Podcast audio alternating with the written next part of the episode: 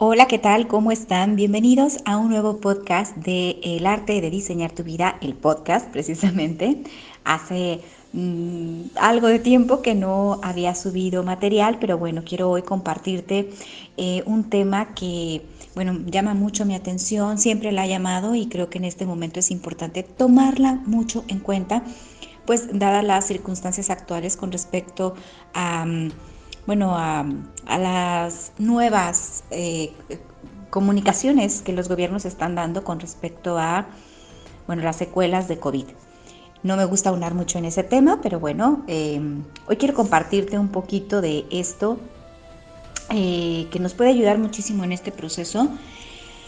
Eh, por supuesto, paralelamente con las indicaciones médicas o clínicas que cada uno recibe en sus países para em, sobrellevar cualquiera de estas situaciones. Eh, bueno, hoy es 11 eh, de enero del año 2022, este es el primer podcast que hago en este año, espero eh, de corazón continuar subiendo un, un, contenido por semana. estoy con muchas cosas, pero con toda la intención de estar dejando información de valor para ustedes. Y bueno, no me largo más, quédate. Vamos a hablar de sanar el cuerpo con la mente y ¿Qué dice la ciencia de esto? No te vayas, esto es el arte de diseñar tu vida, el podcast.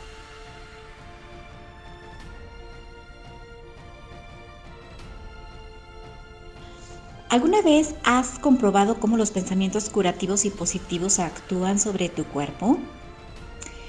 El fenómeno es fácilmente observable al administrar placebo ante alguna molestia, como un dolor de cabeza, por ejemplo. Se ha evidenciado que algunas personas sienten alivio ante un dolor cuando se les administra un placebo que no saben que lo es, por supuesto, o sea, que creen que se toman un medicamento, pero no lo es. Y les hace bien simplemente por el hecho de que creen que eso les puede sanar. Durante toda la historia de la humanidad, eh, señores, la posibilidad de sanar el cuerpo con la mente ha conformado un fuerte sistema de creencias que en la actualidad empieza a ser valorado y reconocido por la ciencia. Pero, como todo, existe una fuerte oposición y el debate está más polarizado que nunca. ¿Podemos sanar el cuerpo con la mente o se trata todo de mera charlatanería? En el podcast de hoy te voy a contar qué se entiende por autosanación y cómo la ciencia afronta esta realidad. ¿Se puede o no sanar el cuerpo con la mente? Miren, somos lo que pensamos. Todo lo que somos surge de nuestros pensamientos.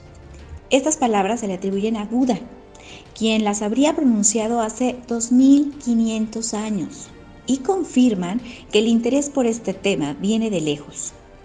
Actualmente, en una de las publicaciones de divulgación científica más prestigiosa, New Science, ya se ha tratado el tema de autosanación.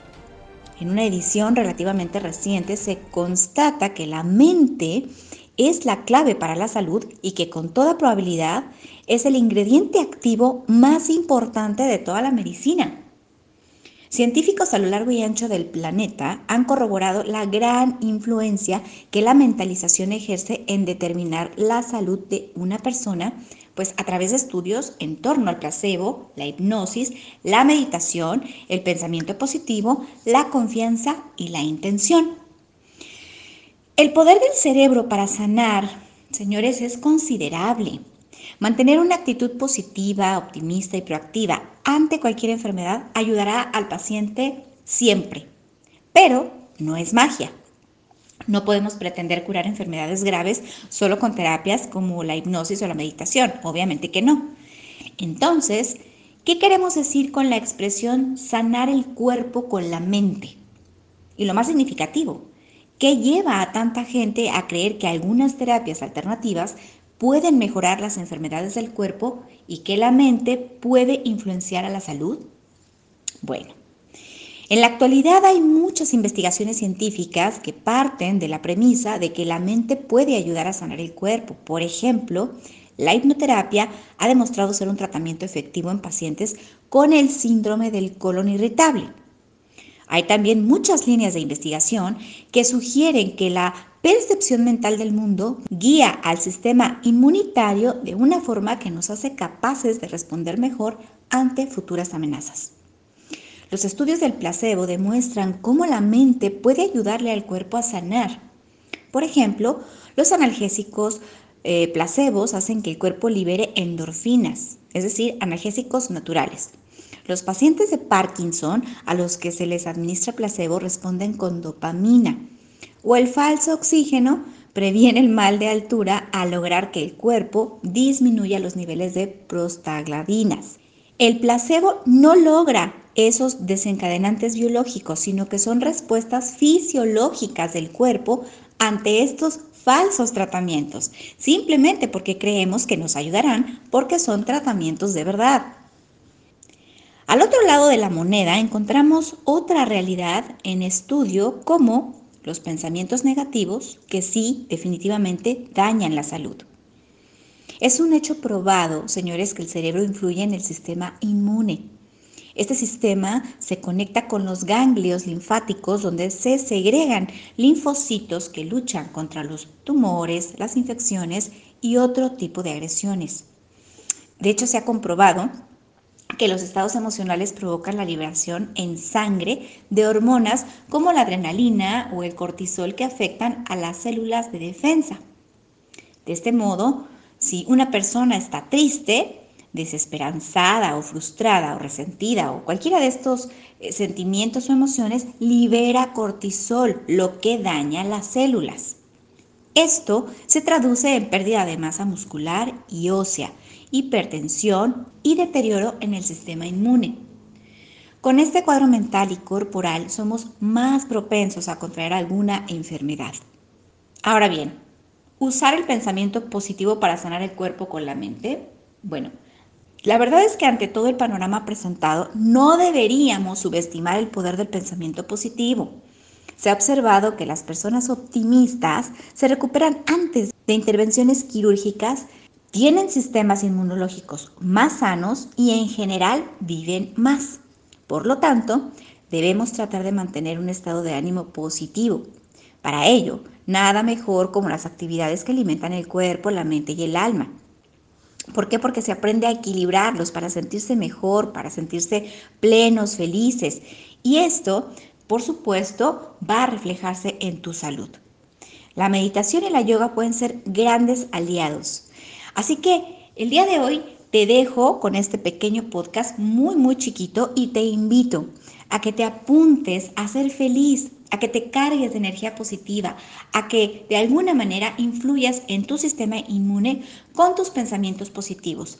Ya sabes, yo soy fanática de la gratitud por anticipado, es decir, agradece siempre, no pidas o no implores por salud, mejor agradecela y te puedo asegurar que mucho más rápido vas a ver buenos resultados tan solo con utilizar tu intención, tu mente y tu amor propio para mandarle amor, gratitud y buenos pensamientos a tu cuerpo. Muy chiquito podcast, pero de verdad muy, muy, me parece a mí enriquecedor. En este momento, como les digo, creo que les será de mucha utilidad para que cualquiera que sea el padecimiento o molestia que puedas estar teniendo, pues tomes en cuenta todos estos consejos. A mí me encanta poderte dejar este tipo de información. Por hoy me despido, ya sabes, búscame en mis redes, en Instagram, Facebook, YouTube, TikTok, como el arte de diseñar tu vida. Si no me encuentras con la ñ, ponle la N y bueno, por ahí me vas a encontrar. Eh, son redes sociales aún todavía muy pequeñitas, pero bueno, en el tiempo que tengo, trato de alimentarlas un poco con información que te pueda aportar. Así que sígueme y yo por mi parte, eh, bueno, espero poder dejar nuevo contenido la próxima semana. Y me despido dejándote, por supuesto, un abrazo enorme, enorme, tan fuerte como lo necesites y hasta donde quiera que te encuentres. Y por supuesto, mi diluvio de bendiciones para toda la humanidad. Un abrazo grande. Chao, chao.